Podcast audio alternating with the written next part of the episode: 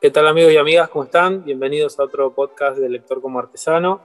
Y nuevamente visitamos hoy al mundo de las historietas y de sus creadores.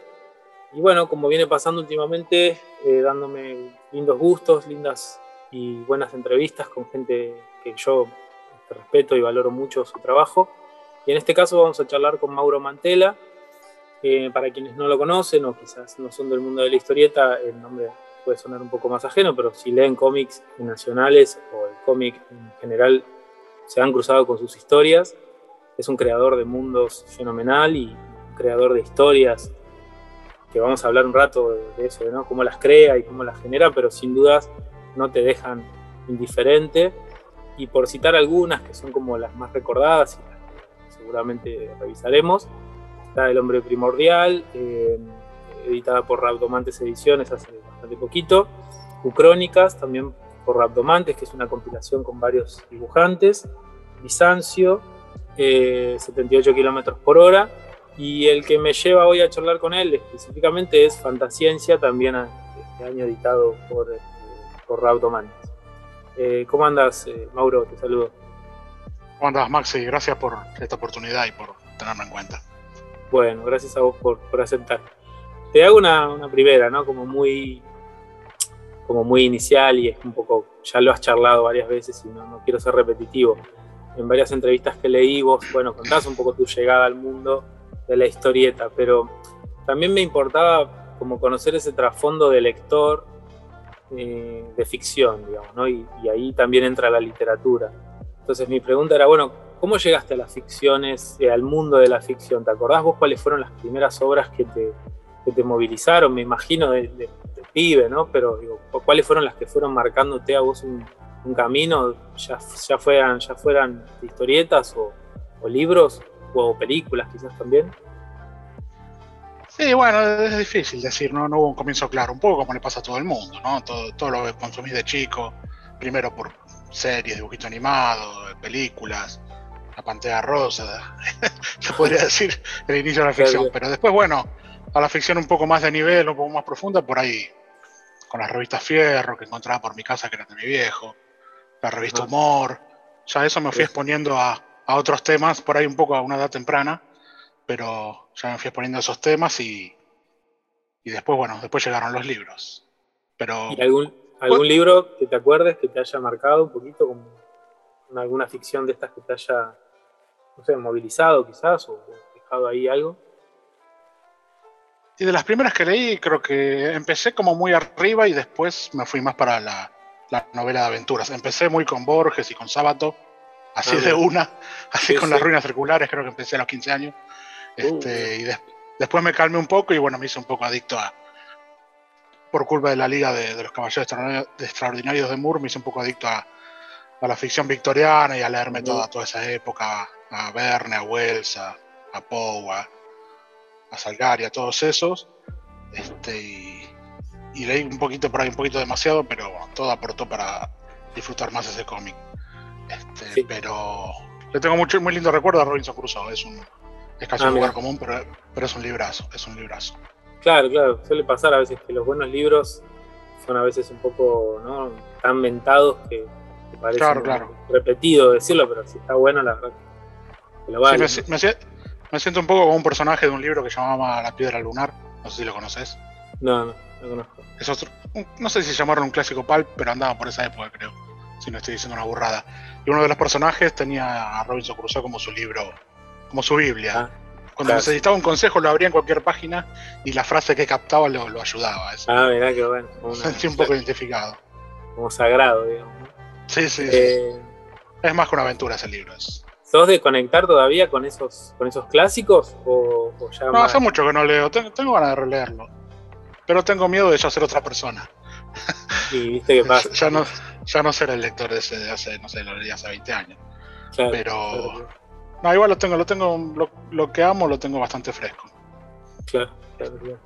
Y yendo a eso, quería conectar con, con, algo que vos mencionabas, con estas influencias y estas lecturas, y que tienen tus historias, ¿no? Que tienen yo las, las, percibo como lector, ¿no?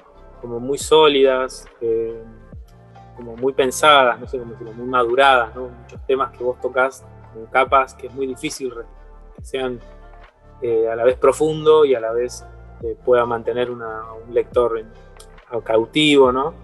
Eh, se te nota, como lector pareciera que hay mucho trabajo previo, ¿no? En, la creación de tus ficciones. ¿Es así? Digamos, vos tenés como un, me gustaría como conocer un poco tu cocina de, la, de la génesis, ¿no? ¿Cómo desarrollas esas ideas en general? Si querés con fantasciencia, que es como el, ejemplo para charlar hoy.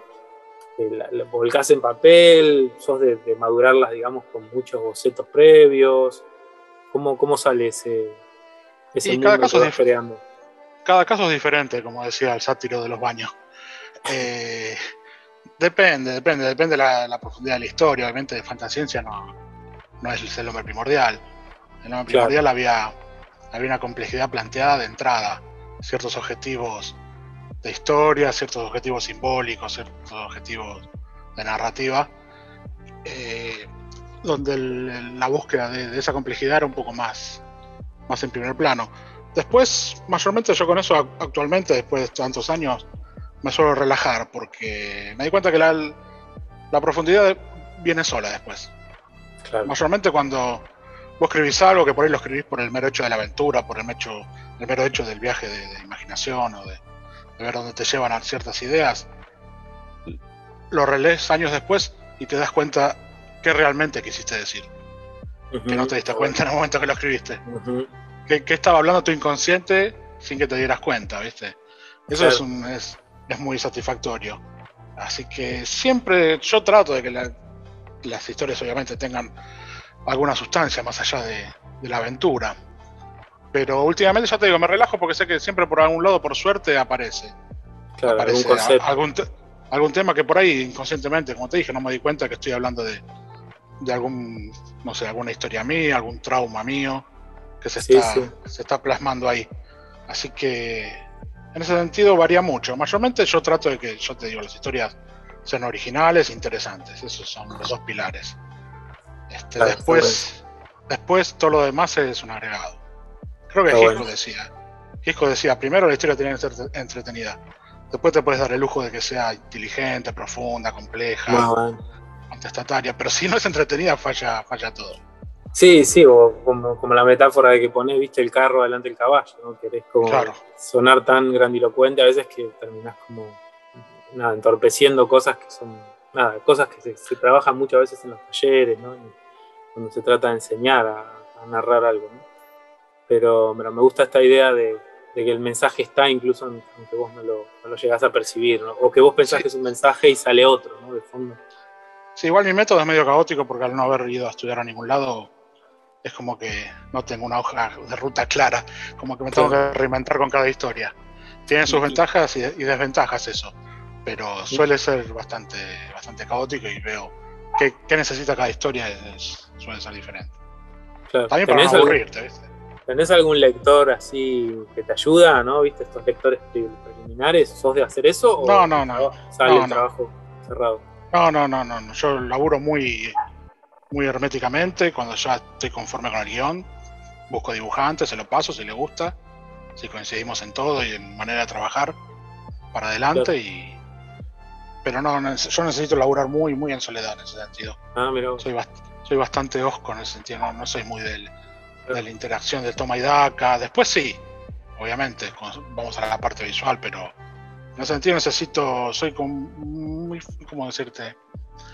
Un proceso medio frágil, digamos, ¿no? Tiene que, tiene que ser exactamente como, como lo siento que es necesario hacerlo hasta que se culmina y después de ahí sí se puede charlar. Pero necesito quedarme tranquilo que todo lo logré hacer como mi instrucción artística me decía que tenía que ser hecho. Claro, es como un camino solitario, digamos, Sí, en ese sentido sí, sí, sí, no, no es que hablo mucho y veo qué quieres poner, qué te gustaría, pero no, no, no lo hago por divismo, lo hago por, ya te digo, es, el método que me tuve que inventar y que el que más o menos me, sirve. Sí, sí, que claramente genera algo que como en tu caso es muy, muy elogiable, que es esta capacidad que vos tenés de, que te decía, ¿no? Inventás historias que tienen mundos internos con lógicas propias, que la verdad que es todo un desafío. Fantasciencia, por ejemplo, tiene una cantidad de, info que hay que saber dosificar para que el lector entienda ese mundo, entienda lo que le pasa a los protagonistas y al mismo tiempo, como decíamos, no, no, perderse en el medio de la historia, ¿no? Entonces, sí, siempre, es un riesgo. Siempre es un riesgo y hay una, una, fina línea que siempre estoy a punto de cruzar. Me tengo que autocontrolar porque me sale con mucha facilidad meter todas esas cosas y es como que me, me engolosino ¿no? con eso. entonces siempre tengo que estar dando, pensando de que, bueno, a un nivel superficial el que no, no se entera de nada disfrute la historia igual. Por eso me gusta, poner, me gusta poner anotaciones para que, para que el lector vea, vea el 100% de lo que tratamos de hacer. Claro, este, sí, sí. Es muy lindo eso. Sí, sí. Eh, bueno, no, y te quería preguntar, a ver, te llevo como al, al, al, palo, digamos, que vos manejaste muy bien con el hombre primordial y con, algunas ficciones más, que es el género superheroico. Y en algunas entrevistas, si no recuerdo mal, en una que le diste a, la gente de Uroboros, decías que, bueno, que el superhéroe argentino o latinoamericano, como que es muy difícil crear esa, esa, esa cualidad, ¿no? Que el superhéroe sea el del estereotipo, pero a la vez tenga características regionales, ¿no? Entonces, es difícil, pero no imposible, pero sí, termina, termina de exponer. No, no, te quería preguntar, ¿no queda otra o cuáles son las pistas para tratar de hacerlo lo mejor posible o de generar un producto interesante de este género, ¿no? que tiene como tantas premisas y que, bueno, mm, siendo honestos, todavía no, sale como un, experimento interesante o cautivante. Es difícil, porque yo también todavía no lo logré, porque el hombre primordial no pasa en Argentina. O sea que es difícil hablar de algo que yo todavía no hice con éxito. Es un tema interesante para pensar. Eh, a todas luces pareciera que no funcionara, como también secunda Corsi. Eh, pero por otro lado, se hace igual y a mucha gente también le gusta. Así que es un poco relativo eso de si funciona o no. Yo, pensándolo, me parece que la clave podría estar en que que cuando hacemos superhéroes en nuestros países, digamos, como que los, nos ponemos en modo como si los escribiéramos, como si fuéramos extranjeros. El extranjero que hace cuando escribe de otro país resalta los rasgos más obvios. Entonces escribimos un superhéroe argentino y tenemos que poner el fútbol, el mate, el fernet, eh, la corrupción, los pibechorros, Tinelli. Eh, me parece que ahí está por ahí el error. esa, esa cosa de mostrar de que nuestra mitología también funciona para los spandex. ¿viste? No somos menos que los yankees. Me parece que habría que escribirlo por ahí con más naturalidad, ignorando todos esos rasgos principales que por el mero hecho de vivir acá ya tenemos que estar hartos y, nos tienen que pasar casi desapercibidos. Habría que escribirlos como ignorando todo eso que queremos mostrar, que también los argentinos tenemos, una, una, cultura para que se pueda enlazar con toda esa mitología de las capas. Este, quizás ahí sea la clave. Yo el día que lo, vuelva a intentar, voy a tratar de, formatear la mente en ese aspecto de, escribirlo con una naturalidad, no, tratando de demostrar que, nuestros tics y todo, todo lo que nos, hace reconocible como país, las, cosas buenas y las cosas malas, tengan que estar ahí, como, como, el, como el extranjero que va y se compra el mate y se saca la foto. Iba a decir, iba a decir que muchas veces peca, a veces las producciones pecan de querer mostrar como un producto para afuera, ¿no? está pensado para que el, extranjero lea Argentina o, la argentinidad y caemos en esos lugares que son, claro, son horribles. De aburridos que son, o, de, antojadizos, ¿no? Ponerle un mate a todo. sí, sí, yo, yo te digo, lo más parecido que hice fue Bizancio, que no es un superhéroe, claro. fue una Constantín, pero bueno, es un, personaje especial con ciertos poderes y que pasa en Argentina. Y también traté de, encararlo de, cierta naturalidad, inclusive, por más que lo escribí en argentino por primera vez, eh, y me quedaron diálogos que estoy bastante orgulloso, en contraposición a no, que yo casi siempre escribo en neutro, eh, traté de encararlo de ese lado, de, no, de no obsesionarme con resaltar tantos rasgos autóctonos y obvios. Sí, sí. Eh, y hablándote un poco ya de Bizancio y de, bueno, el propio hombre primordial, yo recuerdo, tengo un momento que, que comentaba César también, cuando la, tuvimos la charla, que era, recuerdo en, la Crack Bam Boom, de, no sé si fue el 2018 o el 2017, que se agotó, o sea, se agotó en el stand y fueron los últimos ah, Y fue como una noticia que dijimos, bueno, mirá, los que estábamos ahí fue como, mirá, un batacazo o un golazo, ¿viste? Decir, sí, yo súper eh, una linda, como una linda reedición. Y, la pregunta era, bueno, ¿cómo te sentís con este fenómeno de reediciones de, de tu obra que tienen ya una década, un pico, ¿no? No me acuerdo bien cuándo salió originalmente el primordial, pero el hombre primordial, pero estamos hablando casi principio de los 2000, ¿no? Sí, más o eh, menos, sí.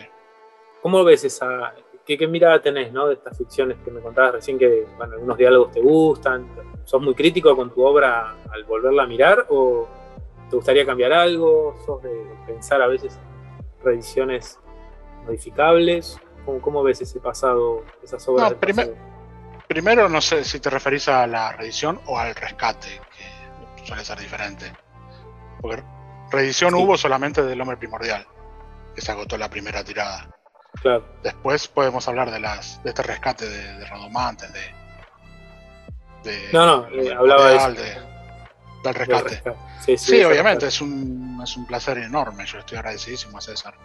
Sobre todo en obras que no habían podido salir a color, como 78, Fantasciencia, que ya estaban coloreadas y habían quedado geniales y, se había visto solo por web, eso.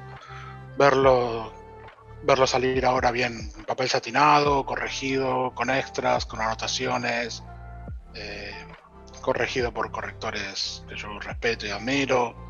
Es un super lujo, con tapas espectaculares.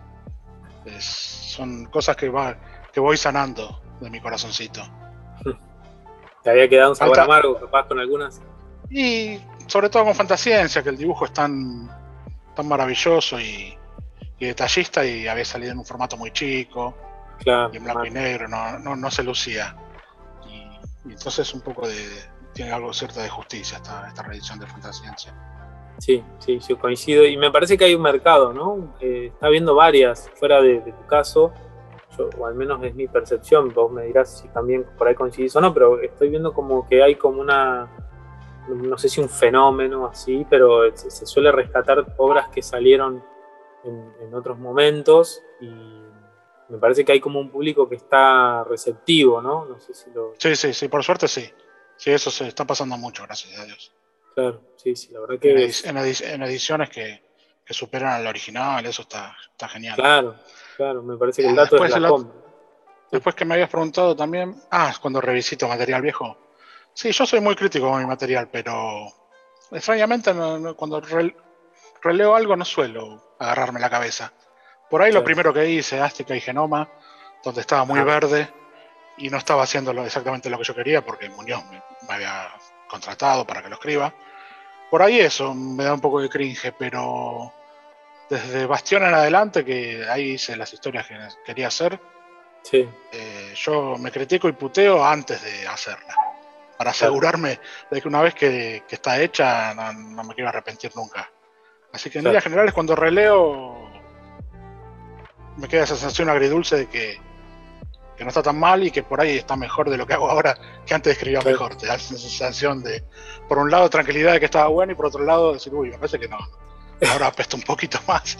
Pero bueno, eso supongo que le pasa a todo. Nah, yo creo que pasa a todo. A todo, a todo escritor, porque los dibujantes son más de, dibujar algo y al año ya le parece horrible y lo quiere hacer de claro. Eso es muy de dibujante. Pero por suerte, no, en ese sentido estoy bastante orgulloso del 95% de lo que dice. Y, te quiero preguntar una cosa que capaz nunca lo pensaste o nunca te interesó, pero ¿alguna vez te interesó? O, no, pensemos en costos ni, en producción, lo que saldría, pero serializar alguna por ejemplo, Fantasciencia, que sea una entrega bimensual o mensual y las historias esas, porque hay un mundo que, como decíamos, es tan interesante que vos decís, bueno, esto podría, ¿no? El peligro es que quede demasiado estirado, pero yo estoy seguro que no la serialización te, te, interesa como idea o te parece más bien, sos de trabajar esta idea más de, sí, no, que se más, cierran? Más bien lo segundo. Sí, como siempre digo, ¿no? Cada historia es como una batalla ganada. ¿no? Cada historia, como yo te digo, como no tengo un basamento de unas vías de las cuales transitar más o menos claras, como que cada historia tengo que ver qué invento para que parezca interesante, inteligente, entretenida, original. Entonces cuando logro ese milagro, es como que listo, ya está, la cierro, me olvido, terminó el estrés, terminó el sufrimiento del vértigo de ver si te sale buena o no. Es como que ya está, ¿viste? Tengo esa mentalidad de al siguiente desafío diferente. Claro, este, Así que en ese sentido lo de continuar algo no, no me llama mucho. Sí me, disfruto el elogio de que la gente muchas veces diga que, que algún, qué sé yo, dice, el, único defecto que le encuentro es que sea corto. Eso cuando lo dicen me, me, es muy elogioso ese, ese, ese comentario. Este, por otro lado te dice, pucha, la gente quiere más. Pero bueno, la, historia es la que es y, estirarlo también sería, se empezaría a notar que lo hago porque, porque tiene una buena recepción y no porque sale de adentro mío.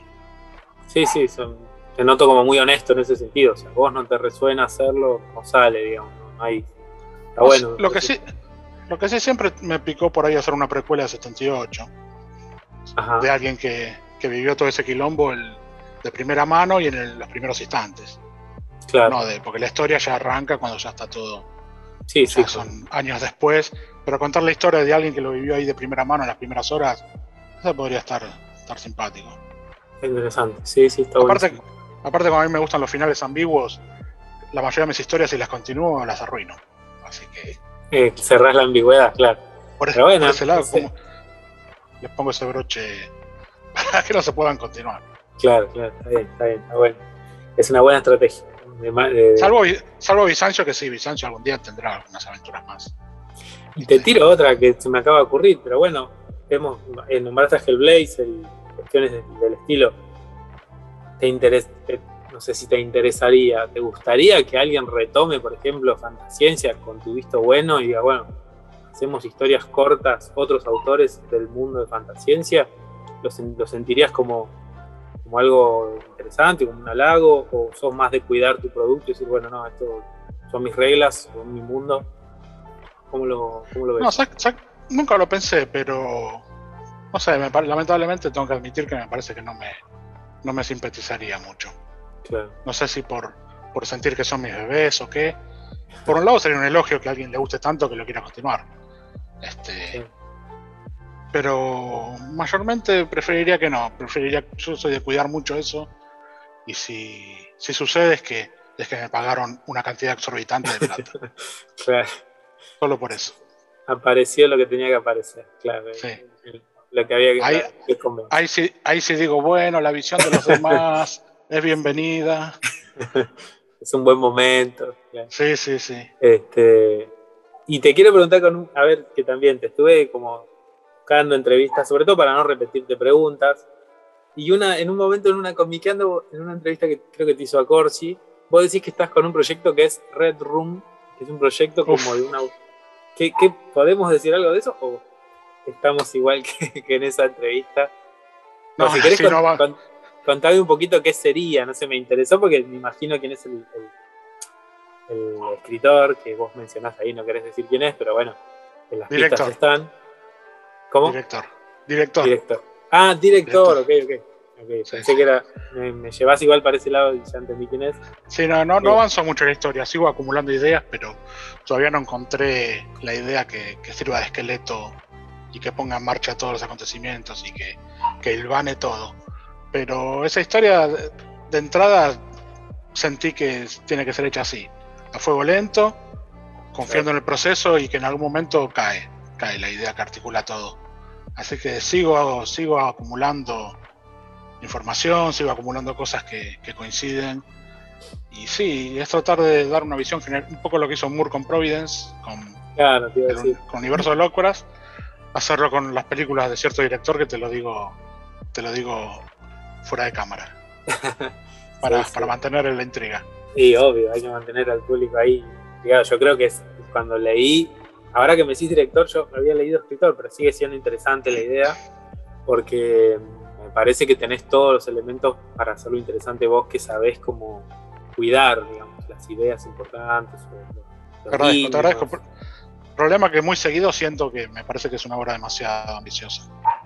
Y bueno. A veces, a veces siento que me supero un poco, que me puse un, desafío demasiado alto porque realmente a veces no le encuentro forma de articularlo, pero confío que, si le tengo fe al proceso artístico, voy a, ser recompensado como mayormente pasa, toco madera. Sí, sí, estoy seguro. Sos el, hombre para hacerlo, eso. todos confiamos en que podés. Te eh, agradezco la confianza. Y en, y en, ese sentido, ¿alguna vez te, soñaste o, tuviste ganas de agarrar un poco los, los chiches de DC y de Marvel, los, del universo superheroico? ¿Soñaste alguna vez con quiero hacer una historia de cuál sería la que a vos, si decís, che, esta la agarro? Mayormente de DC. Marvel me gusta muchísimo, pero mi corazón está en DC. Y, y, bueno, lo que estoy escribiendo ahora, que está saliendo en viñeta 1, que se llama Lost World, Palabra Perdida, era una propuesta que hice para DC, que nunca mandé, una especie de Golden Age alternativa con personajes secundarios, un poco lo que había hecho Robinson, pero con personajes menos conocidos que cuando te los pones a investigar son 10 veces más icónicos que los de primera plana. Donde está el primer enmascarado, el primer mago, el primer volador, son todos esa segunda plana. Y armé un plot bastante detallado y lo dejé ahí porque, bueno, no tenía sentido que lo haga si no era con esos personajes. Pero después un amigo muy fanático de la Golden Age me dijo, y hace como hizo Moore, con los personajes de la Charlton. Cambialos un poco y conta tu historia. Así que le hice caso y, y bueno, está quedando bastante interesante. El dibujante está haciendo una labor increíble, Darío Bustamante. Está, está lidiando con el formato nueve viñetas, que no, cualquiera lo resuelve bien. Y está haciendo cosas de un detallismo y me, está, está, logrando llevar, a buen puerto todas las locuras de, narrativa que le estoy pidiendo y estoy súper orgulloso de ese cómic. Bueno, a seguirlo eso entonces, sí, también. Me acuerdo eh, también que había, escrito una, una, propuesta para un network de Superman. A ver, ¿te puede contar algo? No, no, no me acuerdo mucho, no. Aparte ya, imagino que habré usado ideas que puse ahí, las habré usado en otro lado. También tenía una idea para Batman, un Batman que queda en la ruina y tiene que robarse remeras de Batman de shoppings para poder disfrazarse. Este, un poco que el, enemigo de la historia iba a ser el sistema capitalista.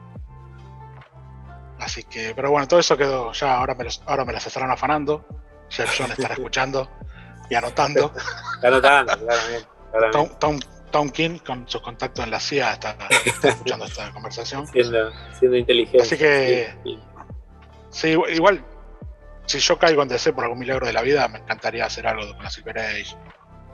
Algo por ese lado. Con los clásicos, digamos, con, ese ambiente, ese mundo clásico también, digamos. Sí, sí, viste que está el Batman 66, claro. Wonder Woman. A mí me encantaría hacer el Superman 55. Superman 55. Sí, sí. Con el, lo naif por la superficie y la complejidad por abajo. Claro, claro.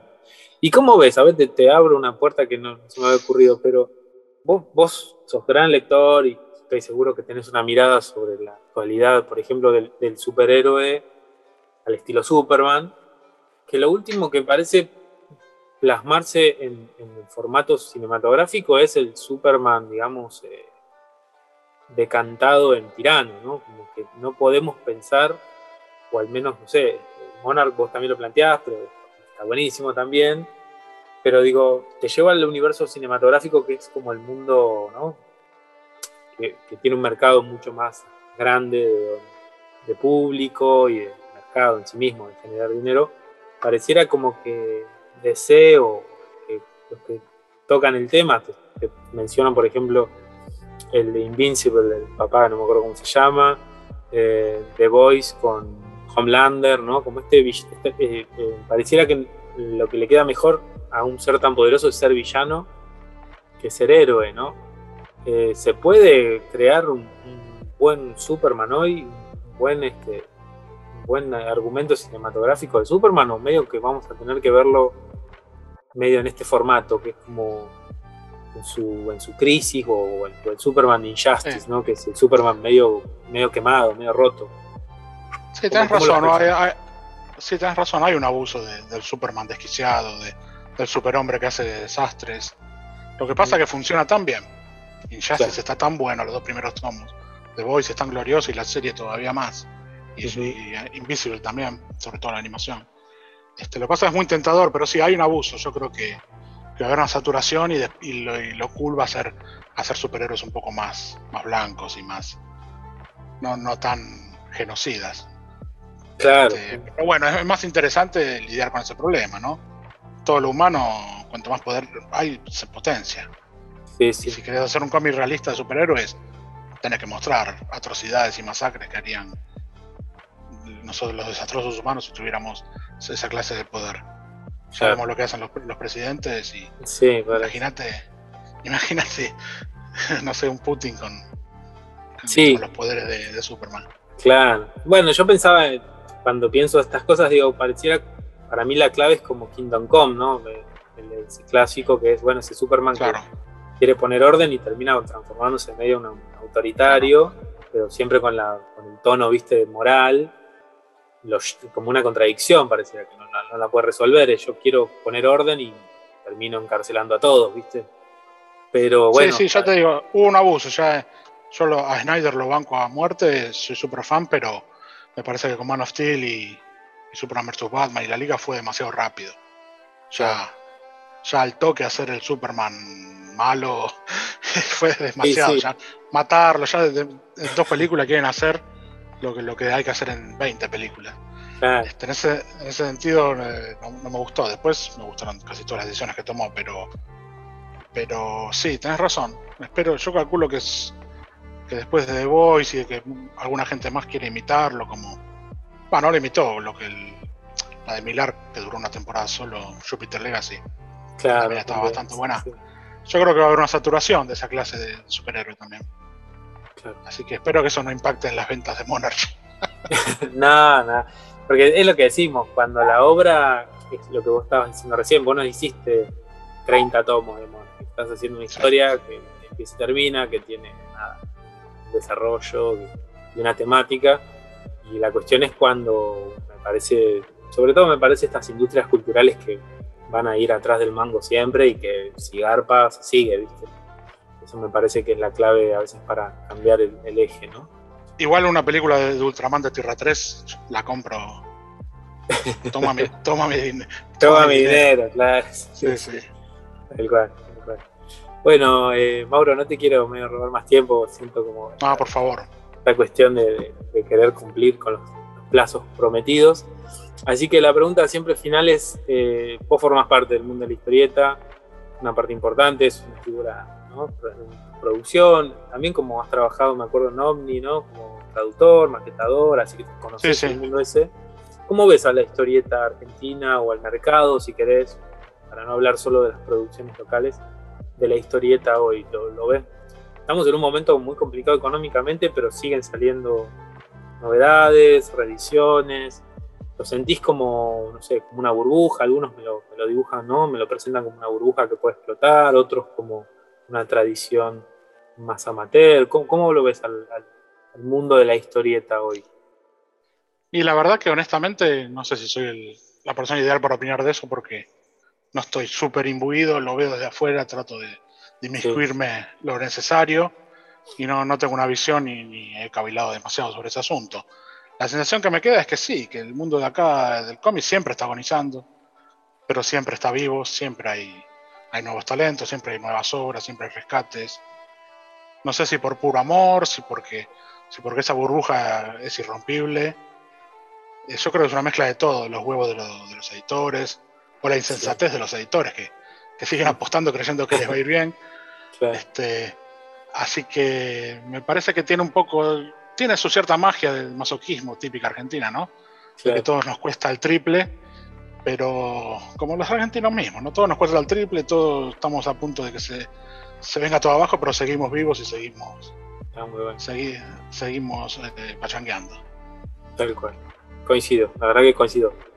No sé, em, creo que este podcast empezó con esa idea, que quiero preguntarle a la gente que está en el mundo de la historieta cómo la ve. Y, y me, me pasa que, bueno, es como un mosaico, viste, que todavía no termina de cobrar su forma. Pero sin duda es esta sensación de, de urgencia y de que medio caos, pero a la vez mucho corazón y mucho... Sí, también nunca, nunca se fue más fácil editar gracias a internet. El Claro. que quiere mostrar algo lo muestra, no tiene ningún, no tiene que estar Claro. rogándole a ningún editor, este, más allá de, de que si quiere cobrar por eso, que ya es otro tema. Pero Claro, se puede mostrar lo que quieras mostrar.